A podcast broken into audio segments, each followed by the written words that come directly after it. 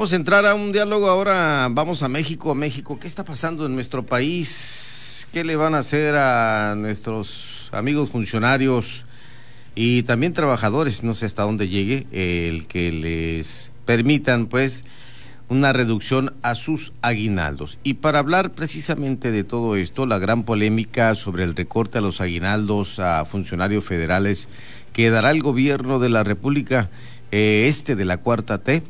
Estamos aquí con el periodista y amigo Bernardo Arellano, con quien vamos a dialogar al respecto en De Frente en Baja California Sur. Bernardo, ¿cómo estás? Buenas noches, Pedro. Qué gusto saludarte a ti y a tu auditorio. Igualmente, esto es terrible lo que está haciendo, e ilegal lo que va a hacer el gobierno de la República con el recorte de los aguinaldos. Sí, Pedro, eh, yo eh, pienso que, bueno, estoy convencido de que el decreto presidencial que reduce los aguinaldos de los trabajadores del gobierno federal eh, debió caer como un balde de agua fría en estos tiempos, pues en vísperas de Navidad, ¿no? Eh, en tiempos de pandemia, ¿no? Tan difíciles, de mucha incertidumbre económica. Pero yo quisiera recordar que desde que inició su periodo constitucional, el presidente López Obrador ha insistido en una lucha, para mí, ficticia contra la corrupción. Una especie de mascarada política que prometía un ahorro de 500 mil millones de pesos fue creado, como tú recordarás, Pedro, un instituto para devolver al pueblo lo robado. Pero ahora nadie lo menciona desde que se robaron de ahí cosas joyas con oros y, diamantes. Y es lo más terrible. ¿Verdad? Y, hasta lujosos autos deportivos por ahí. Eh, ya nadie menciona ese, ese instituto. A dos años de distancia, Pedro, la lucha contra la corrupción se ha convertido en un discurso demagógico en venganzas políticas, en vergonzosas omisiones por parte de la Secretaría de la Función Pública. Como tú sabes, todo el mundo, la opinión pública los conoce. Suspendió el nuevo aeropuerto de Texcoco por hechos de corrupción que nunca existieron. Se perdieron de golpe 45 mil empleos y por indemnización a las empresas se han pagado más de 150 mil millones de pesos. Por la corrupción como pretexto, suspendió las guarderías para hijos de madres trabajadoras, desapareció los refugios para mujeres maltratadas, redujo, esto es eh, francamente inconcebible, Pedro, redujo hasta en un 70% los presupuestos para la ciencia y la cultura. Dejó de comprar medicamentos para los niños con cáncer. Esto no lo hace un presidente humanista. Pero no conforme con esos multimillonarios ahorros el presidente ha dado un golpe mortal a los fideicomisos, Pedro. Tú lo sabes bien. Un golpe mortal con el respaldo de una mayoría perniciosa en la Cámara de Diputados, igual o peor que la del viejo régimen. los 70 mil millones de pesos que el gobierno dispondrá de los fideicomisos, los ahorros, entre comillas digo yo, los ahorros por desmantelar instituciones, y desaparecer programas sociales que no son clientelares, los miles de millones que hoy les arrebatan a los burócratas federales, se irán a un barril sin fondo que son el tren Maya, la refinería Dos Bocas y la terminal avionera de Santa Lucía. A ese barril sin fondo se van también miles de millones de pesos en el programa, en el eh, eh, ese programa que todos conocemos de becas para jóvenes que no estudian ni trabajan, son becas, son becas de, de 3.600 pesos mensuales, que es más de lo que le pagan a un, en un hospital a un pasante de medicina. Y aún así sigue desapareciendo instituciones. Y otra cosa, además, yo te digo una cosa, de, de un padrón de 200, de, de, como tú sabes, de, de 2 millones 400 mil jóvenes, nada más les están entregando la beca a 270 mil.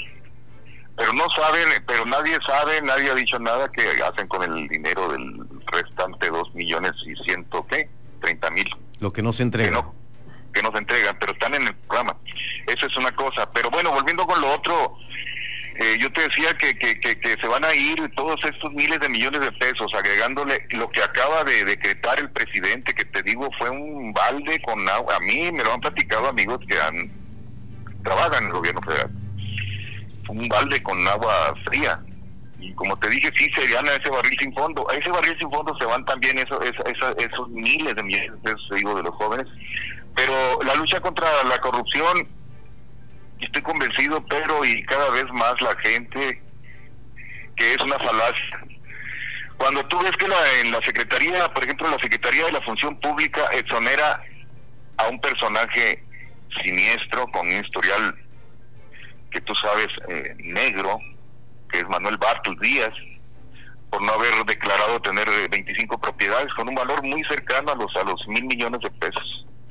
Cuando en las secretarías de Estado, en el Senado de la República, en, las, en la Cámara de Diputados, en los municipios, en los congresos locales y en los gobiernos estatales emanados de Morena trabajan familias enteras, Pedro, como aquí específicamente en Baja California Sur tenemos un ejemplo vivo, que vivimos en el más escandaloso nepotismo de que se tenga memoria en este país si quieres puedes compararlo con desde Miguel Alemán para acá, que ya era escandaloso, bueno.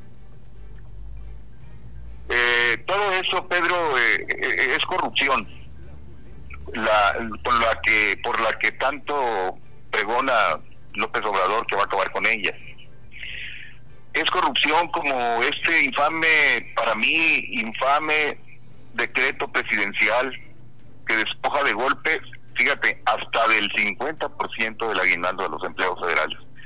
A quienes hay que recordar, finalmente Pedro, con esto termino mi opinión, hay que recordar sobre todo a los que votaron por el cambio en 2018, que el 2021 está a la vuelta de la esquina.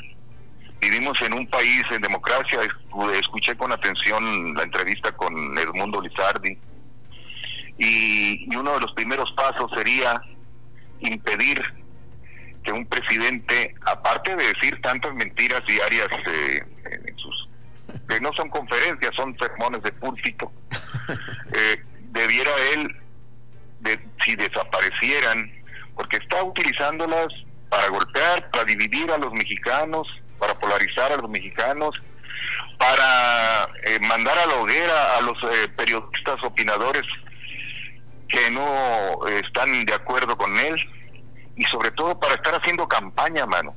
Entonces, finalmente te digo que el 2000, reitero, que el 2021 está a la vuelta de la esquina y vivimos en un país democrático.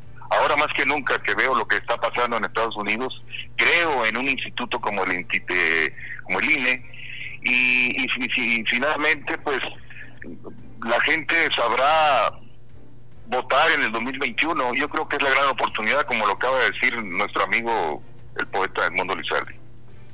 Mi estimado Bernardo, pues muchas gracias. Vamos a regresar la próxima semana. Esperamos un comentario más, un análisis aquí en De Frente en Baja California Sur. Te agradezco el espacio, Pedro, y un saludo a tu auditorio. Una, una nada más una aclaración.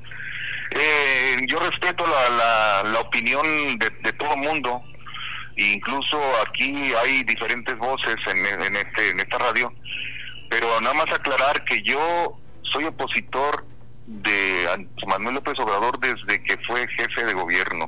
Ya, ya luego nos explicas, ¿te parece? Luego te platico. Muy bien, hacemos esa narrativa. Muy bien, Bernardo Arellano, periodista. Gracias, aquí con nosotros.